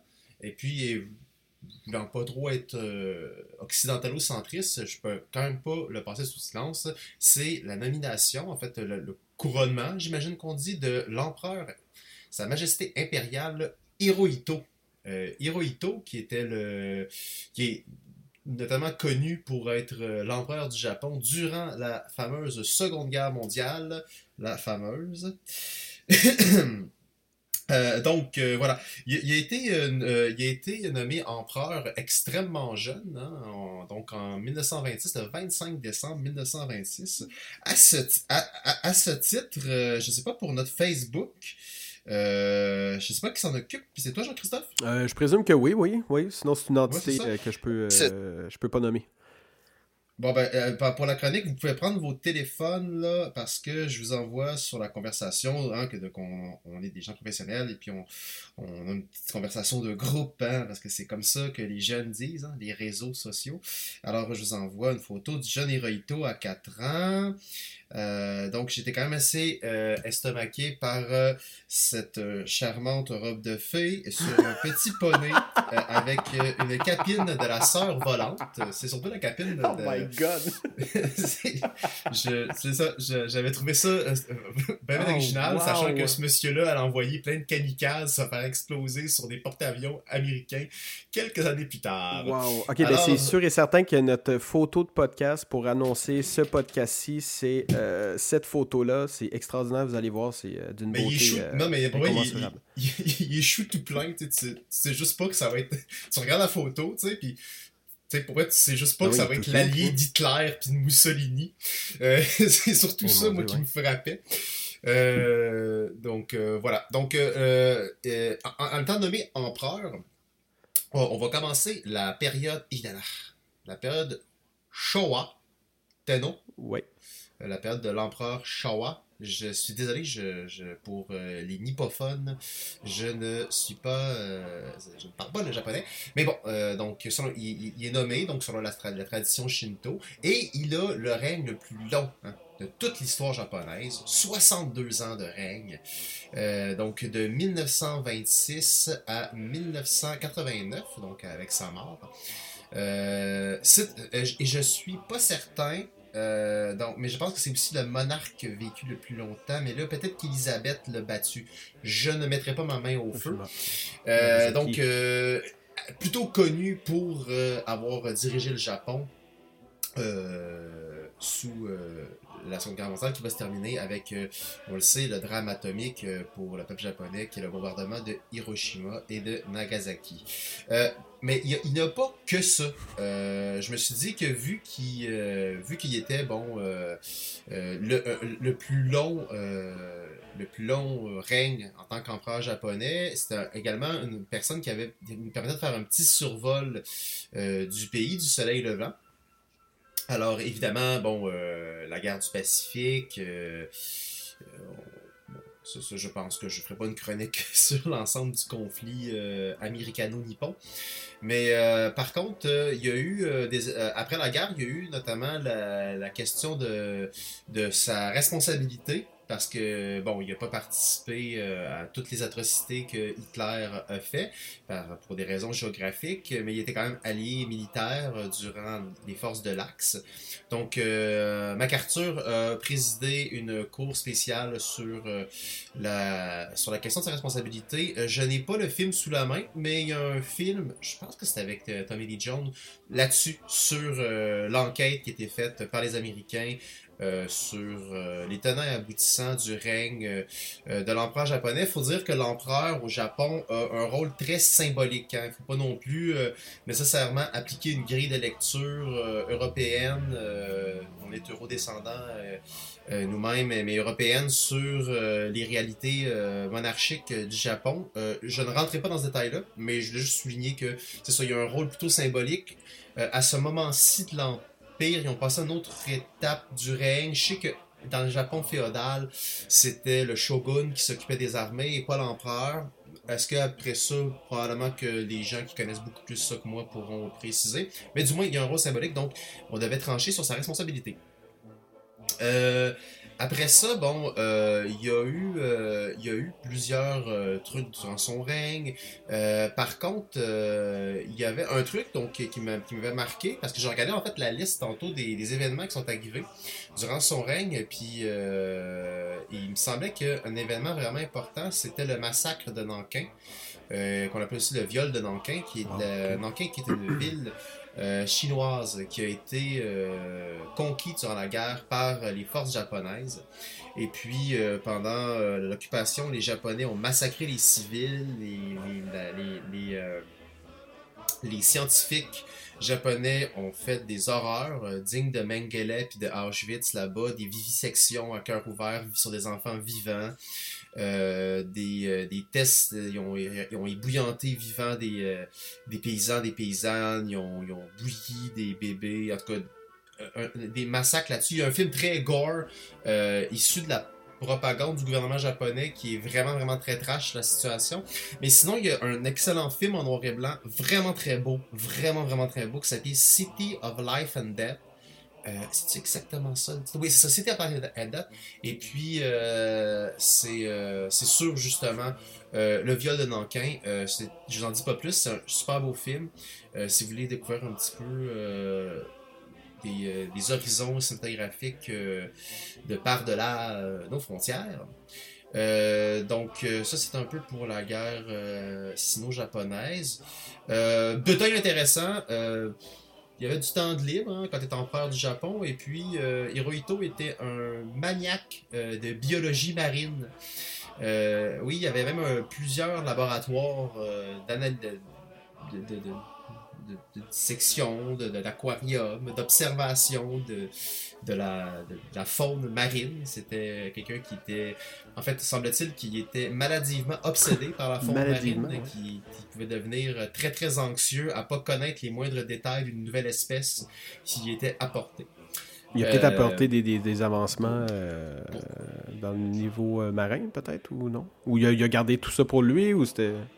Euh, oui, oui, oui, oui, euh, oui, non, non, non, non, non, non, non, euh, euh, j'ai pas les détails, mais semble-t-il qu'il a même soumis des articles scientifiques qui Ah, sont ouais. retenus aujourd'hui Ok. dans des recherches dans ce monde-là, étant pas euh, quelqu'un de calé dans la biologie marine, euh, mais oui, non, mais semble-t-il qu'il est cité, que ses recherches sont citées, je, je, je- comme je dis, je pas là, mais oui, si je me, je me fie à, rapidement à mes notes, oui, en effet, il avait participé à ça, ça, et puis euh, la Seconde Guerre mondiale. C'est quand même un CV, diversifié, au moins. qu'est-ce que vous avez fait? Oh, j'ai dirigé le Japon euh, durant la Seconde Guerre mondiale et puis j'ai déposé des articles scientifiques sur les espadons. En tout cas, voilà. Euh... ouais, non, c'est ça, hein, c'est important faire ça. Euh, donc, euh, euh, ouais, c'est ça. Donc, il y a quand même une, il y a quand même un règne plutôt. c'est dur à dire en fait parce que t'es arrivé jeune dans une posture euh, monarchique où il n'y avait pas tous les pouvoirs dans une période extrêmement tendue. Euh, Semble-t-il que par rapport, quand je parlais tantôt du, euh, euh, du viol de Nankin, il y a aussi d'autres. il, y a, aussi l'unité 730 731, euh, qui est une espèce d'unité de recherche qui, ont, fait des vivisections sur des prisonniers coréens, des prisonniers chinois. Donc, il y a eu tout, un règne. Après ça, où est-ce que c'est son conseil militaire qui décidait, où est-ce que c'est lui? Dur à dire. Euh, les Américains ont voulu comme collaborer. En fait, après la, la, du Japon, le Japon va rentrer dans une, une ère de capitalisme avancé. Et puis MacArthur a recommandé à Washington de ne pas le porter responsable. Parce que la, figure symbolique de l'empereur japonais est, semble-t-il, tellement puissante que euh, il y a toutes sortes d'anecdotes là, de la, par entourant la reddition du Japon, comme des, des, des, des, des, des- gens qui. des, parties de la population qui voulaient pas arrêter la guerre, euh, malgré euh, les- l'atomisation de deux villes, euh, des anecdotes dans le Pacifique euh, de, de, de bunkers, de, de, soldats qui résistaient puis qui ont appris parce qu'ils étaient isolés plus d'une dizaine d'années plus tard, euh, la fin de la Seconde Guerre mondiale, toutes sortes de. il y a toutes sortes de- toute une littérature là, sur cette. Euh, cette, ce rapport de fidélité-là. Donc euh, voilà, ils en ont fait un pouvoir, euh, un peu de force d'appoint, un peu un pouvoir pour maintenir leurs intérêts là, à la sortie de la guerre.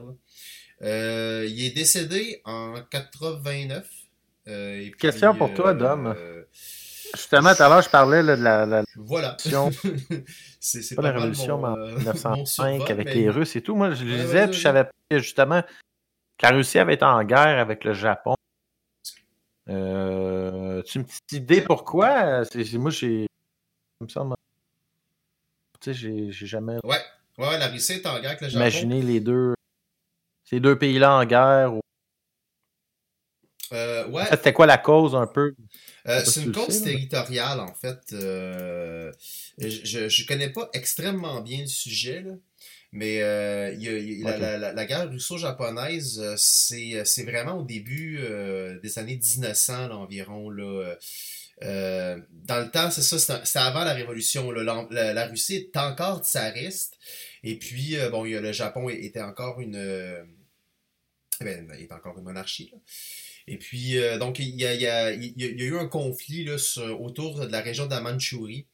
Euh, puis, euh, c'était, euh, c'était surtout, bon, une question de, départa- de, de- de partager de façon territoriale les intérêts de ces deux empires-là. Euh, ils voulaient tous les deux avoir un accès à l'océan Pacifique. Donc, la Mandchourie était quand même assez centrale. Euh, puis une partie de la Corée, mais ah, comme tu me pognes, tu me pognes au dépourvu, là, je connais pas beaucoup le sujet, mais euh, rapidement c'est ça, là, c'était vraiment euh, comme, comme à l'aube de la Première Guerre mondiale, toujours une espèce d'augmentation des pressions entre les différents empires du monde. Euh, et puis euh, il y avait aussi cette espèce de, de volonté, tu sais, à, à l'émanci- à- à- l'émancipation, à la propagation des colonies un peu partout. Donc, euh, évidemment, les grands leaders de l'Ouest, l'Angleterre, la France, ont eu des conflits avec des, des, des, des, euh, des pays qui avaient moins de colonies comme l'Allemagne. De leur côté, dans le monde plus oriental, la Russie, puis... euh, puis les, euh, les Japonais avaient la même visée un peu, et puis ces territoires-là qui étaient euh, assez sensibles euh, ont, ont été le, le- le terrain de conflit. Ça a duré un petit peu plus d'un an là, euh, de mémoire. C'est ça ta chute?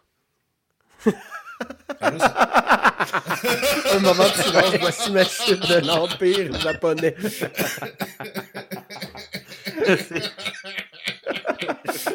chute, chute faite avec brio. mais, mais, wow, ben, ouais, mais c'était- ta chute. oui, oui, oui, oui, c'était ma chute. Oui, mais d'accord, ben merci, euh, merci Dom. C'est euh, en plus moi qui est un grand fan, je sais pas pourquoi là, j'ai euh, une grande volonté d'aller un jour au Japon et tout, mais ça parce que j'ai comme plein de questions là, avec euh, tout ce que tu dis. Je me suis dit pas nécessairement dans le procès de Nuremberg, mais tu, tu dis est-ce que si c'était pas des Américains, est-ce que lui aurait eu un genre de procès? Parce que lui il était allié à donc si s'il fallait se débarrasser des Allemands, ben eux autres faisaient partie aussi des ennemis. Donc pourquoi il a pas Il y a eu il même ouais. pas été en prison? C'est quand Mais- même mais- de quoi qui j'ai Ouais, jamais c'est lu là-dessus, ça me surprend euh, d'entendre ça de ta, de ta bouche. Ben, le, le- pour, ben, pour vrai, si mettons vous n'avez pas le temps de vous pencher euh, avec la minutie euh, d'un empereur japonais sur un poisson, euh, vous pouvez vous, vous taper le film. Je me rappelle qu'il était très très très bien. Et puis, mais il y, avait de quoi autour de ça. Le procès de Nuremberg, on est encore dans quelque chose d'autre. Oui, C'est oui. aussi la responsabilité pour l'extermination, pour la, la Shoah. Euh, et puis, euh, c'est ça, mais, mais ouais, c'est ça. Et puis, bon, euh, c'est ça, le procès de Nuremberg était surtout sur le le, cas de, de l'Europe, alors que la, la guerre, faut comprendre que la guerre, japonaise, la guerre japonaise, bon, ok, je, je vais m'étirer, là, ça, je connais plus ça. La guerre japonaise se passe sur deux fronts. Hein. Évidemment, les États-Unis, mais sur le continent, en fait, les Japonais, depuis longtemps, sont en bras de fer avec la Chine. À ce moment-là, la Chine n'est pas encore communiste. Plusieurs régions sont sous les forces révolutionnaires du, euh, euh, de Mao Tse-tung. Et puis, euh, à l'interne de la Chine, il y a déjà une lutte entre les communistes de Mao Tse-tung et les nationalistes de Chiang Kai-shek. Euh, et puis, euh, ils ont fait, qui étaient deux grands ennemis, mais euh, face à l'invasion du Japon, ils ont fait une, une union sacrée, une alliance, pour pouvoir repousser l'envahisseur japonais. Donc, ils ont fait front commun.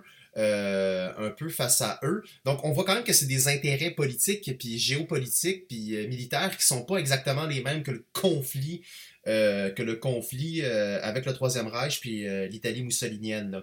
Donc, c'est sûr que après ça, c'était dur de départager. Et puis, bon, les Japonais avaient, cette guerre-là avec bon avec le avec les Chinois puis après ça avec après le bombardement de Pearl Harbor euh, ils ont fait une, une incursion sur le territoire même des États-Unis. Donc l'ensemble de comment les vainqueurs de la Seconde Guerre mondiale se sont départagés les responsabilités juridiques ça en soi ça serait ça pourrait être une chronique mais euh, mais c'est ça c'était euh, et puis euh, là, il y a toutes sortes de, choses qui rentrent en ligne de compte. Est-ce que le Japon, là, le- après ça, ce n'est que de la prétention.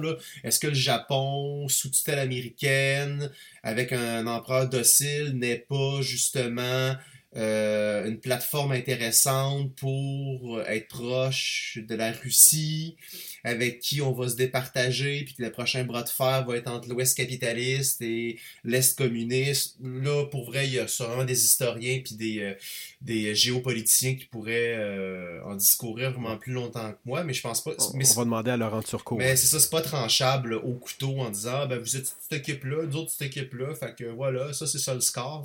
C'est un peu plus complexe que ça. C'est parfait. Puis, euh, juste en terminant, moi, je voudrais c'était dire un meilleure chute, moratoire, en fait. euh, Ah, t'as, t'as- t'as- euh, ah, pardon? Non, c'était une meilleure chute, ça, ce que je viens de faire là. Ouais, ben ouais, ouais, ben ouais, abs- absolument. Mais c'est- C'est- C'est quoi ta note sur 10, Dom? La Seconde Guerre mondiale.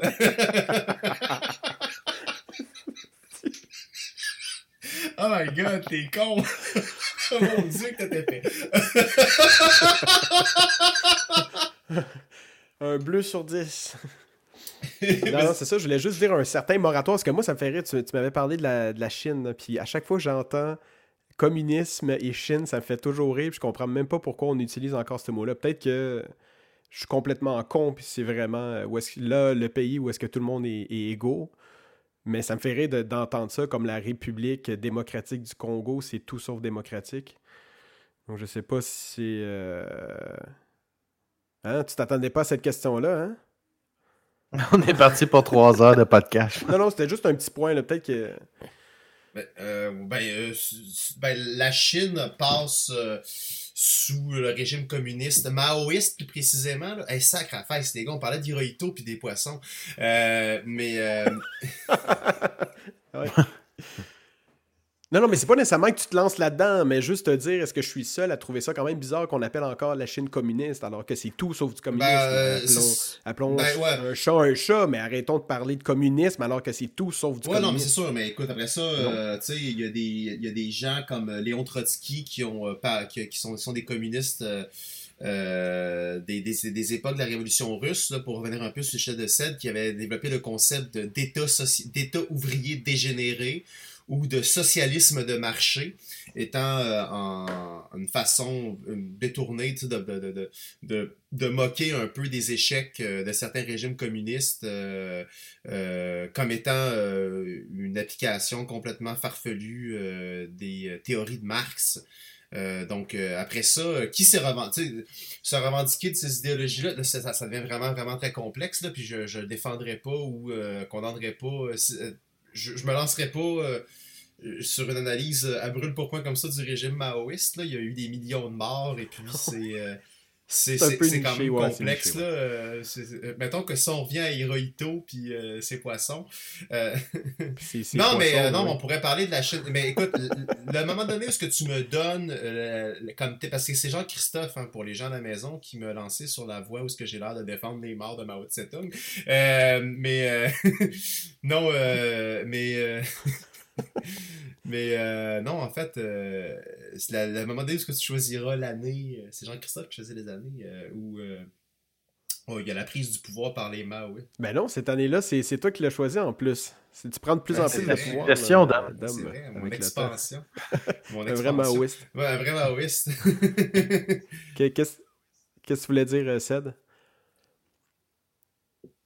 Tu voulais-tu dire quelque chose, Ced? Euh, non, ben, j'ai dit que c'est Dom qui avait choisi. Ouais, ouais, c'est ça. Donc, c'est Dom qui, a- qui a choisi cette année. Donc, c'est euh, complètement faux. J'ai de moins en moins de pouvoir dans cette émission-là. Donc, hey, euh, euh, et par contre, de, Hiro- de, Hiro- de- du Japon à- en passant à la Chine, euh, je parle de ça, là, puis vous m'avez en, en fait pris au dépourvu là, sur un sujet complètement complexe euh, où il y a eu des, compositions extrêmement compliquées puis des millions de morts euh, dans la révolution maoïste et tout et tout. Euh, si euh, vos référents, c'est juste, on fait un petit lien avec le cinéma, c'est juste des films qui viennent de l'Occident, comme exemple La Chinoise de Jean-Luc Godard, qui est assez complaisant avec le régime maoïste, ou euh, des films comme Sept ans au Tibet de Jean-Jacques Hano, qui sont en fait un peu manichéens sur le régime euh, maoïste, parce que euh, les nationa- les nationalistes de Chiang Kai-shek sont pas bien mieux, c'était vraiment en trash l'histoire de, de la Chine. Je vous conseille un film, un film chinois qui parle de ces réalités-là, que j'avais vu il y a fort longtemps en cinéma à l'université, c'est Le Cerf-Volant bleu. Le Cerf-Volant bleu. Et puis, un autre film sur, euh, mon Dieu, un poète chinois durant la Révolution. Je vais me rappeler du nom pour le mettre ben, sur parfait, ça. Merci beaucoup, Dom. Pas le film avec euh, Jackie Chan, ça? Ou japonais, Jet Li. Bon, ok, on arrête. Ah, non, il Euh. est pas japonais. Il est japonais? Non, il est, non, il est, il est hongkongais. Il est hongkongais, euh, Jackie Chan, c'est vrai. Il est hongkongais, pardon. Qui d'ailleurs n'a laissé aucun argent d'héritage à ses enfants, hein, selon ce que j'avais entendu euh, dans une revue à Potin. C'était ta chute, ça? Bon, bref, moment de malaise. Nous passons maintenant. Quoi? C'était- ta chute? Euh, oui, c'était ma chute à moi pour ensuite euh, aller vers la pause musicale spéciale 1926. Donc, euh, mon choix pour la pause musicale s'est arrêté pour la première fois au podcast sur une chanson qui vient d'ailleurs qu'au Québec. Euh, j'ai fait mes recherches et tout, pas qu'il n'y en avait pas nécessairement, mais c'est une des chansons que j'ai par hasard écoutée, puis m'a- m'a bien intéressé, donc euh, voilà pourquoi je vous en parle. Cette chanson-là a été écrite par Freddie Spruill, Spruill, je crois si je, l'appelle bien, né en 1893, euh, qui est un guitariste et chanteur euh, afro-américain et pionnier du Delta Blues. Le Delta Blues est un premier style euh, de blues qui tient son nom du Mississippi Delta, une région en forme de delta du nord-ouest de l'État du Mississippi entre Vicksburg et Memphis. Donc, euh, cette musique est caractérisée par euh, la guitare qui est, souvent, jouée avec un bottleneck. Je ne savais pas c'était quoi, mais c'est, qu'est-ce qu'ils utilisent dans le, dans country pour faire de la slide, là. Quand même. Donc, euh, c'est ça le bottleneck. Désolé pour l'imitation. Et donc, c'est la guitare avec le bottleneck et aussi l'harmonica qui est souvent l'instrument le plus utilisé dans le Delta Blues. Euh, alors que les voix, parfois, ils peuvent être euh, soit un petit peu plus introspectives, plus mélancoliques, ou des fois, c'est un petit peu plus fiévreux puis passionné, donc euh, tout dépendant des chansons. Puis les premiers enregistrements de ce style consistent le plus souvent en une seule personne chantant, accompagnant de, l'instrument, justement, soit de l'harmonica ou, autre. Donc, sans plus tarder, je vous présente Freddie Spruill, ou Papa Freddy pour les intimes, qui nous interprète Milk Cow Blues sur les ondes de Radio Longueuil. And when I was way down to Luke this morning, boy, I heard your guitar just a ringing, and I know that was you, 'cause nobody else can play the blues like you played it. Now listen, I want to hear some more. Play 'em for me, Freddie. Yeah, boy, I really play 'em for you.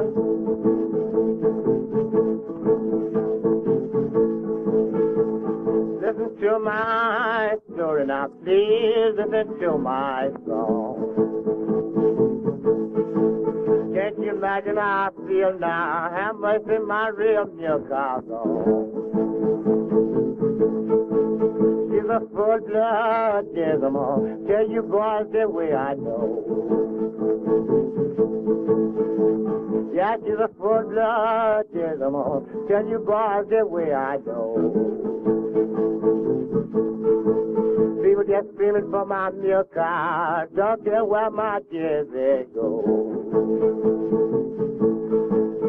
I've been on 35th. Listen, boys, I've been on 39. I've been on 35th. Listen, boys, I've been on 39. I ran the whole south side down trying to find this real new car of mine. She's a full-blood gentleman. Tell you boys the way I know. She's a full-blood gentleman. Tell you boys the way I know. People just fear for my milk cow. Don't care where my milk cow goes. Then my bed seems lonely. My pillow now it sure won't do. Then my bed is lonesome. My pillow bed it sure won't do. I wake up hours at midnight. I really have those milk coffees.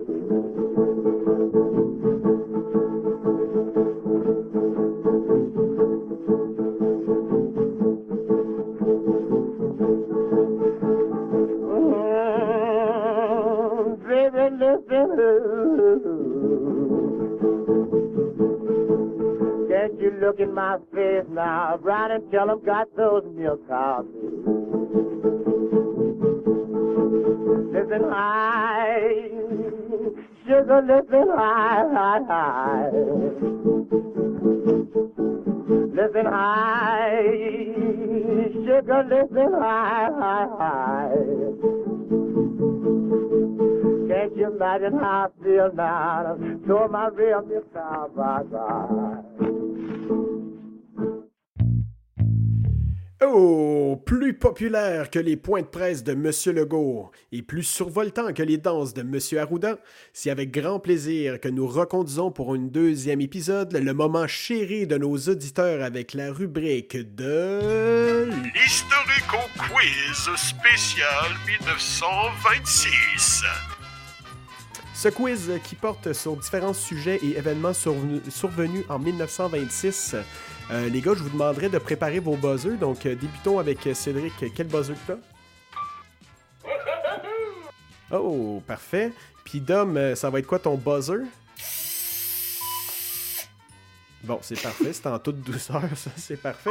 Euh, je vous rappelle que c'est 10 points par bonne réponse. Et euh, malheureusement, j'ai reçu un courriel d'un fan qui m'a écrit pour euh, me dire que je comptais mal lors euh, du premier historico quiz euh, du dernier podcast. En fait, j'ai mal compté, donc je vais redoubler d'ardeur pour bien faire ma job cette, euh, cette fois-ci. Donc, est-ce que vous êtes prêts, les boys? C'est parfait, on y va. Question numéro 1. Quel pays d'Amérique latine sortant de la Société des Nations en 1926? Est-ce A. Le Mexique? B. L'Argentine?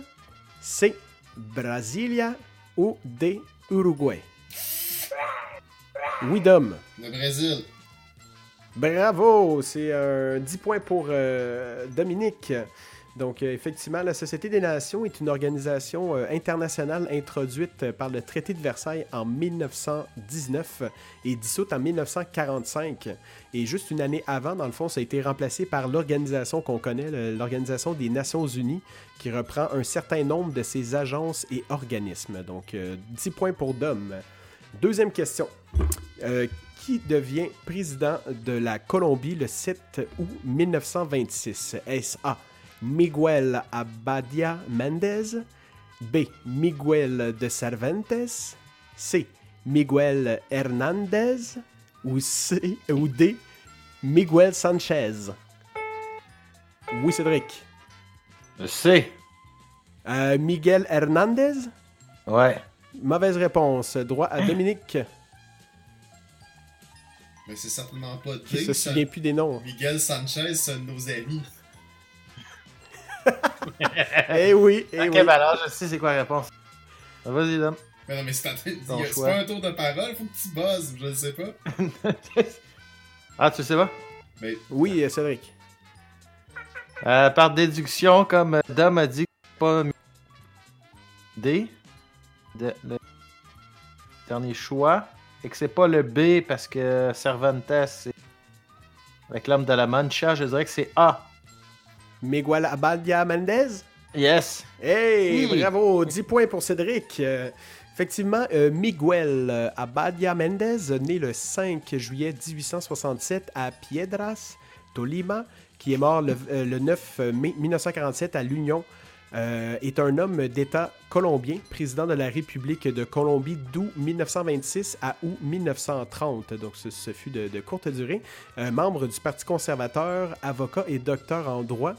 Il a été six fois ministre, euh, dont, euh, par exemple, l'instruction publique, euh, intérieure, relations étrangères, etc. Et conseiller d'État et aussi juge à la Cour suprême. Donc, un parcours assez occupé. Donc, bravo pour Ced. Donc, c'est 10 à 10. euh, égalité. Nice. Solo de git. Question numéro 3.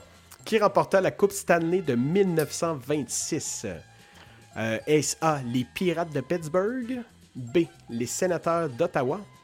B, euh, C, les Maroons de Montréal? Ou D, les Canadiens de Montréal? Cédric. Les Maroons de Montréal? Mauvaise réponse. Dominique. Es-tu mort? Dominique qui dort. oui. Là, vous le voyez pas à la... vous le voyez pas à l'écran, mais là, il vous laisse tirer avec la perceuse parce que sûrement que mon quiz était trop plate. Donc, Dom, est-ce que tu veux une. Tu donnes une réponse ou non? Canadien en deux. Euh, mauvaise réponse. Euh, encore euh, un dernier droit, puis sinon, euh, je dis la réponse. C'est quoi les autres choix, les deux autres choix? Il y avait Pittsburgh, Ottawa, Maroons de Montréal ou les Canadiens de Montréal? Et là, avec. Euh... Il en reste Comme ils ont juste ça. gagné, là, tu disais, t'as quelque chose? Ottawa. Euh, oui, bonne réponse. Et, et ça m'a étonné, ça. Je me souvenais même plus que les sénateurs ont déjà été bons. Euh, avec l'arrivée des nouvelles équipes, la, la LNH se réorganise en deux divisions en 1926. Donc la division américaine qui regroupe les équipes de Chicago, Boston, Pittsburgh et New York et Détroit. Et la division canadienne euh, qui inclut toutes les euh, équipes de Montréal, donc les deux Maroons et euh, les Canadiens de Montréal, ainsi Toronto, Ottawa et paradoxalement les Americans de New York. Donc c'est à n'y rien comprendre. Les sénateurs ont d'ailleurs remporté en finale avec deux victoires, parce que c'était juste deux victoires qu'il fallait, je crois, pour remporter la Coupe cette année. Euh, contre nul autre que les fameux euh, Bruins de Boston pour empocher ce- cette Coupe Stanley euh, disputée euh, de l'année euh, 1926 à 1927. Euh, donc c'est rendu 20 à 10 pour Cédric. Nous sommes rendus à la, l'avant-dernière question, la question 4.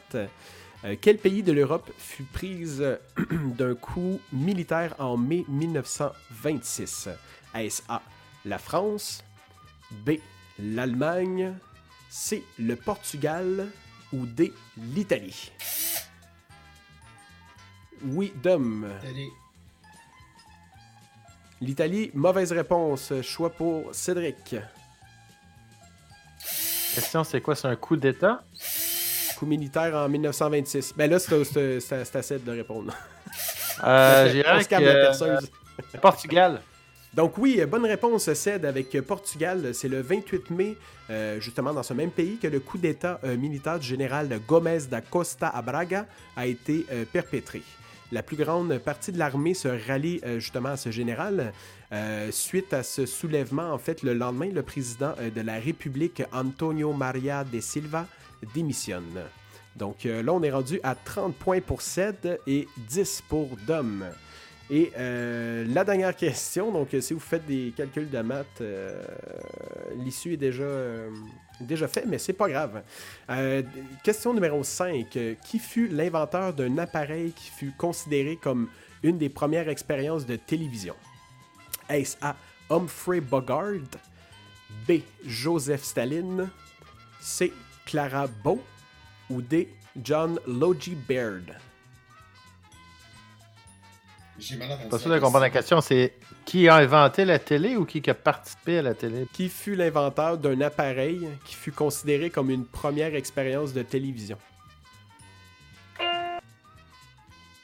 Oui, euh, Euh, qui? Je sais plus c'était qui, mais c'était. John c'est- Logie Baird. Ouais, parce que c'est pas Humphrey Bogart, c'est un acteur. Parfait.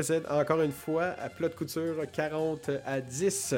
Effectivement, c'est le 26 janvier que le Britannique John Logie Baird présente un appareil qui permet de transmettre l'image euh, de visage animé.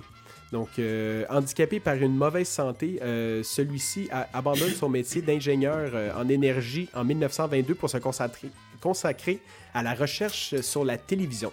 C'est en 1924 qu'il réussit à reproduire des formes géométriques simples, qu'on met en parenthèse des croix de Malte, et aussi en 1925 euh, avec un visage humain reconnaissable. Mais les résultats sont trop médiocres pour être pris en considération. Donc c'est quelques années plus tard euh, aussi qu'il a fait partie euh, des membres de la Royal In- Institution qui assiste à la première séance de télévision véritable. Cette démonstration-là publique a eu lieu au 22 Fritz Street dans le laboratoire euh, de l'ingénieur. Euh, et celui-ci, dans le fond, devient le premier à produire une image télévisée d'objets en mouvement.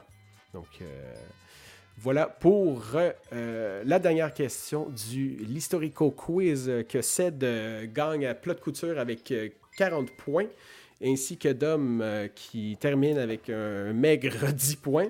Donc, euh, Ced, je t'envoie la tasse euh, du podcast que tu as déjà en main propre présentement. Donc, c'est déjà fait. C'est la magie du direct.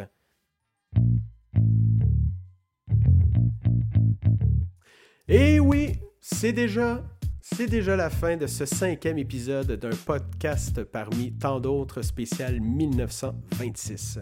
Je remercie mes fidèles chroniqueurs. Euh, Merci Dominique, merci à toi. On se revoit bientôt, j'espère. Ça me fait plaisir. Parfait. Et euh, merci aussi à Sen. Est-ce qu'on se revoit bientôt? Euh, ouais, la prochaine, ouais. Parfait. Ben, merci beaucoup encore de vous être prêté euh, au jeu encore une fois. Et comme dit euh, des gens, euh, hasta luego. Et comme vous savez, euh, nos épisodes sont disponibles sur le net au baladoquebec.ca, mais aussi sur Spotify, Apple Podcasts et SoundCloud. Donc, il n'y a pas de raison de ne pas pouvoir nous écouter. Si vous avez un petit deux secondes aussi, euh, allez sur euh, baladoquebec.ca, nous donner un petit 5 étoiles. C'est un petit geste, mais c'est important pour nous. Et d'ici là, d'ici le temps de notre prochain épisode, ben, prenez soin de vous, hein, personnes à la maison, et surtout de votre entourage. Donc, sur ce, votre animateur Juan Christofos vous dit à la proxima.